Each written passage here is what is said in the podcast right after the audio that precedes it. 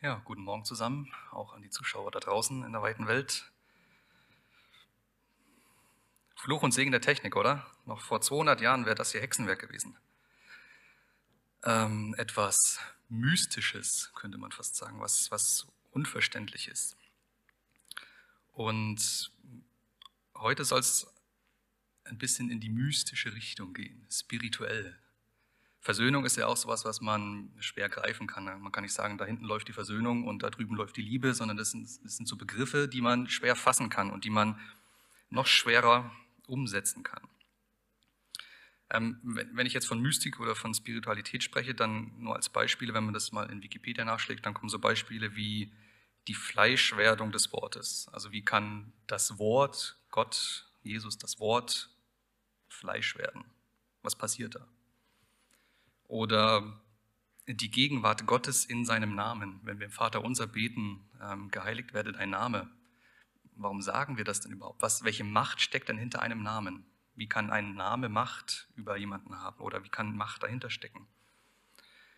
Oder auch eine der Spaltungen zwischen evangelischer und katholischer Kirche, diese ähm, Lehre, ob Jesus nun im Abendmahl tatsächlich Fleisch und Blut wird in Hostie und Wein oder ob das im übertragenen Sinne zu verstehen ist. Was, was passiert da wirklich? Darüber scheiden sich tatsächlich die Geister seit sehr, sehr vielen Generationen. Ihr seht also, das ist immer, immer ein Thema, es schwingt immer im Hintergrund mit, auch wenn man gar nicht so sehr darüber nachdenkt. Und mit Versöhnung ist es im Grunde genau das Gleiche. Und da haben wir auch mit dem Johannesbriefen genau den richtigen Autor gefunden, denn Johannes ist ja jemand, der, der sehr viel Wert auf dieses Zwischenmenschliche, Zwischenmenschliche legt, auf, auf die Gefühlsebene, auf Emotionen. Und genau da ähm, kommt dann auch Versöhnung ins Spiel, wo es ans Eingemachte geht. Wir haben letzte Woche von Martin gehört, ähm, als er den Brief begonnen hat, dass Johannes eben davon spricht, dass Gott das Licht ist und die Wahrheit und wir im Licht leben sollen. Und daran anschließend möchte ich euch gerne den Text vorlesen, den wir heute zugrunde liegen haben. Der setzt sich eben fort im 1. Johannesbrief, Kapitel 2, die Verse 1 bis 11. Meine Kinder, ich schreibe euch das, damit ihr nicht sündigt. Aber wenn es doch geschieht, dann gibt es jemanden, der vor dem Vater für euch eintritt, Jesus Christus, der von Gott in allem gerecht ist. Er ist das Opfer für unsere Sünden er tilgt nicht nur unsere Schuld, sondern die der ganzen Welt. Aber wie können wir sicher sein, dass wir ihm gehören? Wenn wir seine Gebote befolgen. Wer sagt, ich gehöre Gott und befolgt dabei Gottes Gebote nicht, ist ein Lügner und die Wahrheit ist nicht in ihm. Doch wer sein Wort hält, an dem zeigt sich Gottes Liebe in vollkommener Weise. Daran erkennen wir, ob wir in ihm leben. Wer behauptet, dass er zu Gott gehört, soll leben, wie Christus es vorgelebt hat. Liebe Freunde, ich schreibe euch kein neues Gebot, sondern ein altes, das ihr schon von Anfang an hattet. Dieses Gebot entspricht dem, was ihr schon früher gehört habt. Und doch ist es zugleich neu, denn dies Gebot ist in Christus wahr geworden und in euch, weil die Dunkelheit verschwindet und das wahre Licht bereits erscheint. Wer von sich sagt, dass er zum Licht gehört und dabei seinen Bruder hasst, lebt noch in der Finsternis. Doch wer seinen Nächsten liebt, lebt im Licht und niemand nimmt Anstoß an ihm.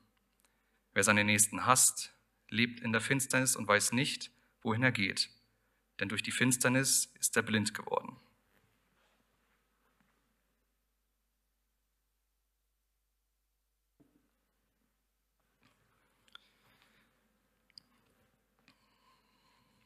Wenn man das so liest und das ist im Grunde das gleiche wie bei Paulus. Paulus macht es mehr auf der theologischen Ebene ähm, und Johannes macht es mehr auf der, ich nenne es jetzt mal mystischen Ebene.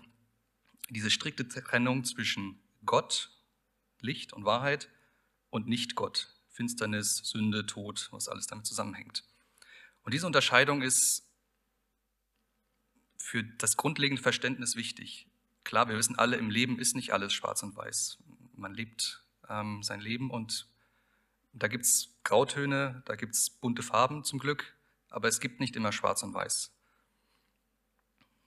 In einer Idealwelt wäre das sicherlich anders, da wäre alles leicht verständlich, aber so ist es nun mal leider nicht. Deswegen sprechen wir auch heute über Versöhnung. Deswegen müssen wir auch darüber sprechen, weil es ein, eine Gegebenheit ist, etwas, das wir brauchen. Ähm, und wenn man den Text so liest, dann stellen sich im Grunde drei Fragen. Die erste ist, was passiert, wenn ich sündige? Die zweite ist, woran erkenne ich, dass ich bei Gott bin? Und die dritte ist, was hat es jetzt mit diesem neuen, alten Gebot auf sich? Was steckt da dahinter? Ähm, die Frage nach der Sünde wird im ersten Kapitel von Johannes angerissen. Das haben wir letzte Woche gehört. Ähm, da geht es eben darum, dass, dass wir in unserem Leben immer in Spannung stehen. Diese Spannung zwischen Gott ist Licht und dem Nicht-Gott Finsternis. Dazwischen leben wir, dazwischen pendeln wir hin und her. Wäre alles super, wären wir auf der Lichtseite, immer. Dann müssten wir über, über Dunkel gar nicht nachdenken. Aber da die Welt leider nicht so ist, wie wir sie gerne hätten, müssen wir darüber nachdenken und sind in gewisser Weise auch zum Handeln verpflichtet oder gezwungen. Und auch ein Nicht-Tun ist eine Handlung. Johannes beleuchtet also in dem, was ich vorgelesen habe, ähm, so Sachen wie Lügen, Betrügen, Falschaussagen. Also da geht es immer so ein bisschen um Unwahrheit, weil er auch sagt, Gott ist die Wahrheit. Und er macht eigentlich gar keinen großen Unterschied, ob das jetzt, ähm, ob ich jetzt mich selbst belüge oder andere oder Gott belüge, sondern die Lüge per se ist etwas, was für ihn keinen Raum haben soll, was, was für ihn nicht gut ist. Klar ist aber auch, und das wird vielleicht nicht immer ganz deutlich, wenn man, wenn man solche Briefe liest, ähm, dass es immer einen Ausweg gibt. Und auf der anderen Seite Johannes weiß auch, wir können nicht ohne Schuld leben, denn die Sünde ist Teil dieser Welt und wir leben in dieser Welt. Wir sind ebenfalls Teil der Welt. Wir sind woanders verankert, das ist klar, aber wir sind in diese Welt gestellt und haben dadurch auch eine Aufgabe und sind diesem auch ausgesetzt. Und das Schöne ist, und das klärt die Frage, was passiert, wenn ich sündige, das Schöne ist, durch Jesu Opfertod haben wir immer wieder den Ausweg, dieser Sünde nicht zu entgehen, aber uns davon frei zu machen, uns da nicht binden zu lassen. Das haben wir alles schon tausendmal gehört und ähm, vielleicht beim ersten Mal richtig drüber nachgedacht, aber es macht immer wieder Sinn, darüber nachzudenken. Was, was ist, und das ist genauso ein Mysterium, was ist am Kreuz passiert, als Jesus starb? Der ist ja nicht einfach nur gestorben, sondern da steckt ja viel mehr dahinter. Warum kam er auf die Welt? Warum starb er? Was hat das für uns zu bedeuten? All diese Fragen hängen ja damit zusammen. Und wenn man im Alten Testament liest und ähm, darauf bezieht sich das auch, das hängt ja alles miteinander zusammen, dann heißt es da, ähm, dass wir durch, dass wir mit Gott versöhnt werden sollen. Und es gibt einen Unterschied zwischen ähm, Vergebung und Versöhnung. Da gab es vor langer Zeit auch mal von Martin Rupprecht eine Predigt drüber. Ähm, da hat er das schön erklärt. Ich versuche nachher noch mal kurz darauf einzugehen. Nur behaltet mal im Hinterkopf, Vergebung ist nicht gleich Versöhnung was die Israeliten damals gemacht haben, als am, am großen Versöhnungstag äh, Yom Kippur. Da gab es den ähm, übersetzt genannten Sündenbock. Da wurde, wurde einem Bock einmal im Jahr mystisch die Schuld des Volkes aufgeladen und dieser Bock wurde dann in die Wüste geschickt. Das heißt, das Volk war in dem Moment für vielleicht eine Sekunde frei von Schuld und dann hat schon wieder irgendjemand anders irgendwas Blödes gemacht und dann war, war der Sündenbock eigentlich schon wieder äh, müsste gleich der, der nächste wieder hinterhergeschickt werden. Aber das will ich damit sagen, es, es ist nicht, nicht immer unbedingt die Handlung an sich, sondern das, was damit gemeint ist. Das, was damit passiert, was, was das in uns auswirken soll. Denn beim Volk sollte es ja ein, eine Besserung in der Handlung bewirken, diese, dieser Sündenbock, der da rausgeschickt wurde. Es hieß nicht, okay, jetzt, ist er, jetzt können wir für ein Jahr lang wieder machen, was wir wollen und, und es noch Ärger treiben als vorher, sondern es sollte etwas damit passieren in den Gedanken und in den Herzen der Menschen.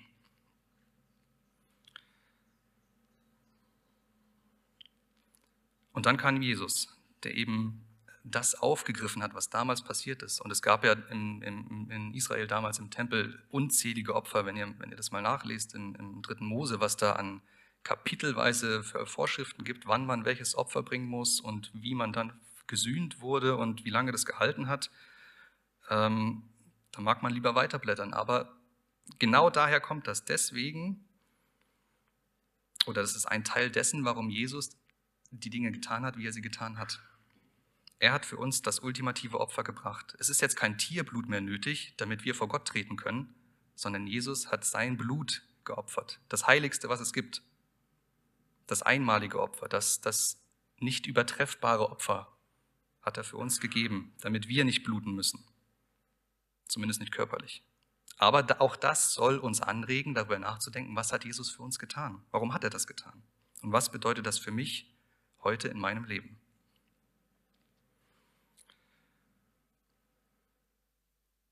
Johannes spricht hier auch ganz klar an oder stellt die Frage, woran erkenne ich, dass ich bei Gott bin? Also wenn ich verstanden habe, ähm, was passiert, wenn ich sündige und ich möchte jetzt da rauskommen, dann stellt sich auch zwangsläufig die Frage, ähm, wie erkenne ich, dass ich das auch alles richtig mache, dass ich bei Gott bin und dass es so passt, wie ich es mache. Und die ganz einfache Antwort ist natürlich wie immer, äh, wenn wir seine Gebote befolgen. Gut. Ähm, es ist auch klar, dass Johannes hier nicht die buchstabengetreue Befolgung meint. Wir hatten mal Jürgen Mette hier, der hat äh, auch eine Predigt gehalten, da ging es darum, wirf dein Netz nicht immer zur, ich glaube, rechten Seite aus. Jesus hat gesagt, wirf dein, wirf dein Netz nach rechts aus, dann fängst du Fische. So, wenn wir jetzt immer die Netze nach rechts aufwerfen, fangen wir vielleicht irgendwann keine Fische mehr. Das heißt, nicht alles, was Jesus gesagt hat, müssen wir buchstabengetreu umsetzen, sondern den Sinn dahinter erkennen. Was meint er damit? Wir müssen das Ganze also in unseren Kontext übersetzen und in unserem Leben umsetzen. Manchmal muss man das Netz auch nach links auswerfen oder manchmal muss man eine Angel nehmen, keine Ahnung, sowas halt. Es geht darum, was haben wir bei Jesus gelernt, was hat er in unserem Leben bewirkt, wie können wir das umsetzen, was heißt das auch für meine Situation. Und wenn wir das versuchen als Christen, sind wir in dieser Welt automatisch herausgefordert. Wir jetzt in unserer Gesellschaft weniger, andere Christen auf der Welt wesentlich mehr. Die müssen wirklich für ihren Glauben bluten und auch sterben. Aber auch für die ist Versöhnung ein Thema. Für die ist das wichtig. Als Christen müssen wir uns ständig bewähren und in unserem Kontext vielleicht, ich bin letztens irgendwo vorbeigelaufen und habe nur so das, das, das Stichwort aufgeschnappt, Sterbehilfe. Wir Christen haben ja das Gebot, du sollst nicht töten. Auf der anderen Seite hat er, ich habe es nur so im Vorbeigehen gehört, äh, den Satz fallen gelassen, wenn einer leidet und sterben will, dann lass ihn doch sterben. Oder dann, dann warum versagst du ihm die Hilfe? Auch über sowas müssen wir nachdenken. Selbst wenn es dazu führt, dass wir die Position haben, Sterbehilfe abzulehnen, ist vollkommen in Ordnung. Aber ich denke, es ist wichtig, eine Position zu haben und über etwas nachgedacht zu haben. Denn ich glaube, nichts ist schlimmer, als wenn wir uns in gewisser Weise aus allem herausnehmen, weil wir denken, ach, Gott macht das schon oder wir können eh nichts ausrichten oder mich geht es ja gar nichts an. Aber es, wir sind dennoch Teil dieser Welt und ich denke, wir sollten Teil daran haben. Und wenn es nur ist, dass wir eine Meinung haben, die wir vertreten.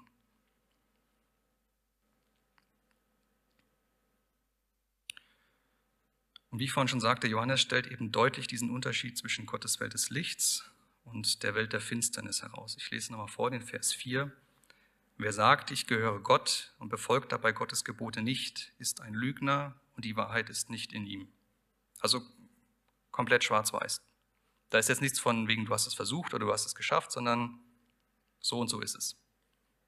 Schön ist natürlich, dass er sagt, ja, am Ende steht immer noch Gottes Gnade. Aber die Richtlinie dessen, wonach wir leben, ist das, was Christus uns gab, das, was er vorlebte, so wie Johannes es hier auch im Vers 6 sagt. Im sechsten Vers. Wer behauptet, dass er zu Gott gehört, soll leben, wie Christus es vorgelebt hat. Das ist unsere Richtschnur. Und da heißt es, soll so leben, nicht muss so leben, also nicht immer das Netz nach links auswerfen oder nach rechts, sondern verstehe, was Jesus auf dieser Welt bewegt hat und setze das in deinem Leben um. Und wir finden auch im Johannesevangelium diesen schönen Satz, wo Jesus dann sagt, ähm, wenn ihr meine Jünger seid, werdet ihr meine Gebote halten. Wenn man mal verstanden hat, worauf es Jesus ankommt, warum er in diese Welt kam, dann versteht man das nicht mehr so als Zwang, wir müssen jetzt Gebote halten, sondern dann erkennt man den Sinn, der dahinter steckt, woraus sich diese Gebote ableiten. Denn diese Gebote sind ja dazu da, ähm, um gewisse Leitlinien zu geben, um ähm, wie es im Straßenverkehr ist, eine Leitplanke zu geben, dass wir nicht links und rechts runterfallen, oder runterfahren oder in den Baum krachen, sondern dass wir sehen, wo die Reise hingeht. Und was Jesus getrieben hat, das war einzig und allein die Liebe. Deshalb kam er auf diese Welt, aus Liebe. Und das ist auch das, was immer wieder herauskommt, wenn wir in der Bibel lesen, wo er mit Menschen zusammenkommt. Das ist die Liebe, die ihn treibt.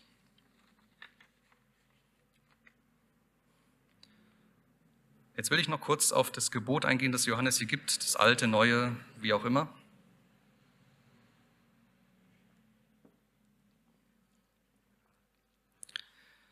Wenn er sagt alt, dann bezieht er sich damit auf das, was ähm, im dritten Mose steht.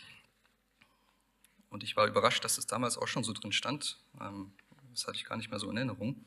Und zwar im dritten Mose, Kapitel 19, der Vers 8. Da heißt es, übe keine Rache an einem Angehörigen deines Volkes und trage ihm nichts nach, sondern liebe deinen Nächsten wie dich selbst. Hätte ich jetzt so nicht gewusst, dass das da noch drin steht, aber Tatsache. Und daraus wird etwas Neues. Das lesen wir im Johannesevangelium, Kapitel 13, äh, der Vers 34. Da sagt Jesus, so gebe ich euch nun ein neues Gebot. Liebt einander. So wie ich euch geliebt habe, sollt auch ihr einander lieben. Also im Grunde alter Wein in neuen Schläuchen, oder? Kann funktionieren, ne? Neuer Wein in neuen Schläuchen ist gut, alter, neuer Wein in alten Schläuchen ist schlecht, aber alter Wein in neuen Schläuchen, das müsste funktionieren. Was ich damit sagen will, es gab damals schon dieses Gebot. Und es war ein Gebot und die Leute wussten, ja, da müssen wir uns dran halten, weil Gott hat es ja mal gesagt. Aber jetzt kam Jesus auf die Welt. Der hat dieses Gebot quasi in Person, Liebe hat er mitgebracht, in Person. Und auch das, wenn Gott von sich sagt, Gott ist die Liebe, dann ist das auch ein Mysterium. Wie kann denn Gott jetzt eine Person, oder wir stellen es als Person jetzt mal vor, gleichzeitig die Liebe sein, das passt doch irgendwie nicht zusammen. Vieles passiert da, was wir nicht verstehen können, aber wir können es erleben. Liebt einander, so wie ich euch geliebt habe, sollt auch ihr einander lieben. Und Johannes konkretisiert das in seinem, in seinem Brief hier auf den Gemeindekontext, weil er davon von den Brüdern spricht, also Brüdern und Schwestern in der Gemeinde. Aber das gilt genauso für jede andere Beziehung auch im Leben. Ob das jetzt die Beziehung zu Gott ist, zu anderen Menschen oder auch die Beziehung zu mir selbst. Das ist ja auch im, es heißt ja immer das Doppelgebot der Liebe, aber ich verstehe es eigentlich als Dreifachgebot der Liebe. Du sollst der Gott ehren und lieben mit allem, was du hast. Ähm, und deine Nächsten lieben wie dich selbst. Also Gott, deine Nächsten und dich selbst. Das sind drei Beziehungen, die du im Grunde pflegen musst oder die du hast, die du pflegen solltest. Von daher kann man immer das eine nicht aussparen oder den Schwerpunkt auf, auf was anderes legen und dafür das andere vernachlässigen, sondern das hängt auch alles ein, miteinander zusammen und wirkt sich aufeinander aus. Deswegen kann man auch, und das hat Martin bereits letzte Woche gesagt, man kann nicht zum Beispiel nur ein bisschen verheiratet sein oder nur ein bisschen schwanger sein, sondern das sind entweder oder Zustände. Und so ist es auch bei der Liebe und bei dem Hass, wovon er dann hier spricht. Du sollst deinen Bruder nicht hassen. Ich kann nicht meinen Bruder auf der einen Seite hassen und dann bin ich plötzlich eine ganz andere Person, die nur noch von Liebe erfüllt ist für meine Frau zum Beispiel. Das, ja, es gibt vielleicht Krankheitsbilder, bei denen das so funktioniert, aber das ist nicht der Normalzustand, sondern das ist immer so ein, ein Nebeneinander. Und das gilt auch für all die Vorstufen und Nebenerscheinungen von Hass, sei es Neid, Gier, ähm, selbst Vorurteile. Das gehört alles zusammen, das geht alles in die gleiche Schiene. Ich kann das eine nicht vom anderen trennen. Es ist in mir drin, ob ich es will oder nicht. Und wer sich eben von diesem Hass leiden lässt, der geht irre und folgt nicht dem Licht, sondern er tappt in der Finsternis und ist im Grunde blind. So sagt Johannes das. Und es ist auch so, wenn ihr, wenn ihr euch das mal vorstellt, so visualisiert im Kopf, ähm, wenn Wasser verunreinigt ist, wenn es verseucht ist, dann ist da nur eine minimale Spur von, von einer Verunreinigung drin. Aber es kann trotzdem sein, dass dieses Wasser nicht mehr trinkbar ist. Es sieht immer noch aus wie Wasser, es fühlt sich immer noch an, es riecht vielleicht auch immer noch wie Wasser, aber es schmeckt nicht mehr und es macht krank. Oder ein Gefäß, das verschmutzt ist, egal wie verschmutzt es ist, ob es voller Dreck ist oder ob da nur ein kleiner Brocken dran klebt. In dem Moment ist es verschmutzt. Und das meint Johannes damit, wenn er eben davon spricht, wir können entweder die volle Liebe haben oder wir sind dem Hass verfallen. Natürlich, es fühlt sich für uns anders an und niemand würde sagen, ich bin jetzt nur voller Hass. Aber dieses Nebeneinander, das müssen wir als Gegebenheit akzeptieren in unserem Leben. Und so ist es eben auch mit unserem Herzen. Da sind Menschen, das Leben, die Umstände, was auch immer, die fügen diesem Herzen Wunden zu. Und dadurch kann dieses Herz aus dem Rhythmus geraten. Erfüllt nicht mehr die Funktion, wie es sollte, es schlägt nicht mehr so, wie es sollte oder wie es gesund wäre. Klar, es kann immer noch funktionieren. Herzrhythmusstörungen können durchaus vorkommen. Aber es ist eben nicht so, wie es gedacht oder gewollt ist. Ihr kennt bestimmt den Spruch, äh, zeilt halt alle Wunden. Ich würde das vielmehr ummünzen in Zeit stillt alle Wunden oder vielleicht auch Zeit vernarbt alle Wunden. Und da möchte ich jetzt nochmal auf den Unterschied kommen zwischen einfacher, als jemanden zu vergeben und sich mit, mit jemandem zu versöhnen, den man eigentlich liebt und mit dem man jeden Tag oder regelmäßig zu tun hat. Das ist schwer, oder?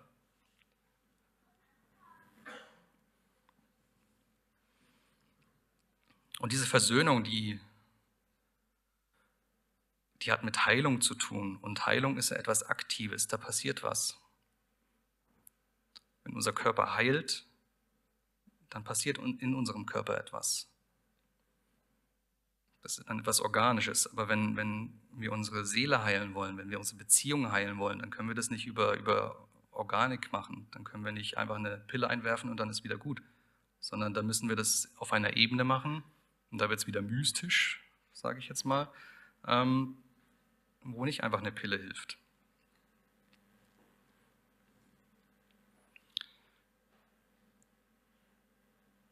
Und da fand ich es schön, dass Heidi diese Geschichte gelesen hat. Die passt nämlich genau da rein.